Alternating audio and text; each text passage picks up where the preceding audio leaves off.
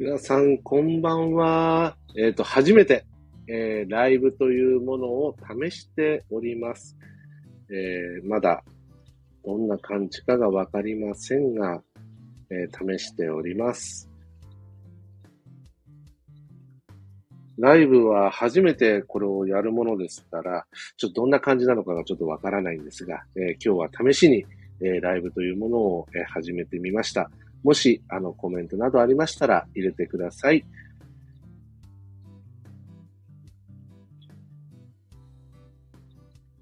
ちょっと使い方が、あの、素人みたいで申し訳ないんですが。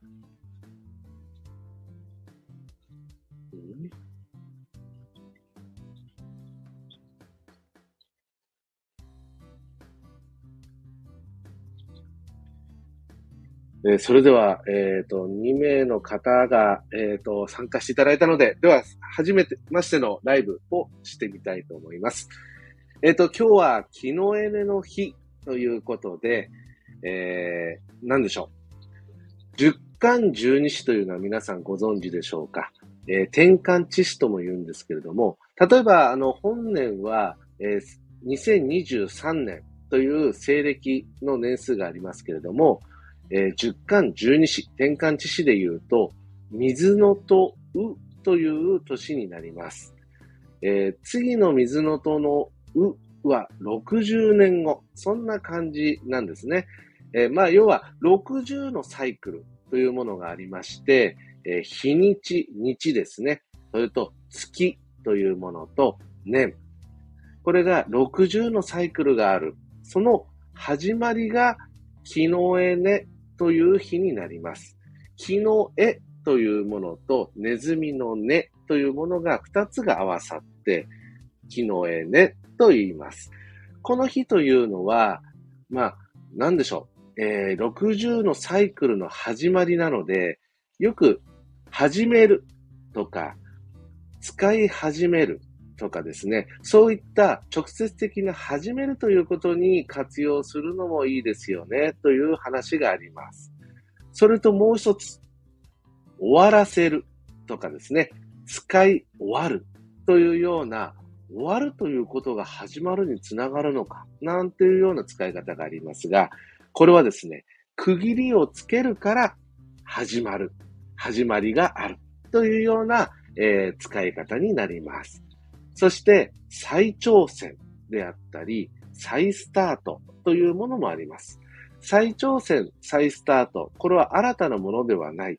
えー今までこう始めておきたいなと思ったこと、なかなか、え二の足を踏んでいたことを、木のエネの日というものを理由に活用して、それで始めてみよう。こんなようなイメージになります。そして、もう一つ、試してみる。これも一つの木のエネというものですね。試すから分かることがあって、分かったから、え次につながる。これも始まりの一つだと思っていてください。それで私はじゃあ実際今日の木のエネの日、何を実際にしたのかというとですね、えー確定申告をさせていただきました。えー確定申告、えー昨年のですね、えー2022年の1月から、えー2022年12月31日までの、結果を、えー3月15日までに、税務署に届けるものですが、その確定申告というのをさせていただきました。これは終わらせるから始まるといったような使い方だと思います。今までの会計のものをまとめて、えーしっかりと区切りをつけることによって、もうすでに2023年の1月からは新しい事業年度には入っていますけれども、えーでも、そこでしっかりと、えー税務署に届けることによって本格的に始まるというような使い方をしました。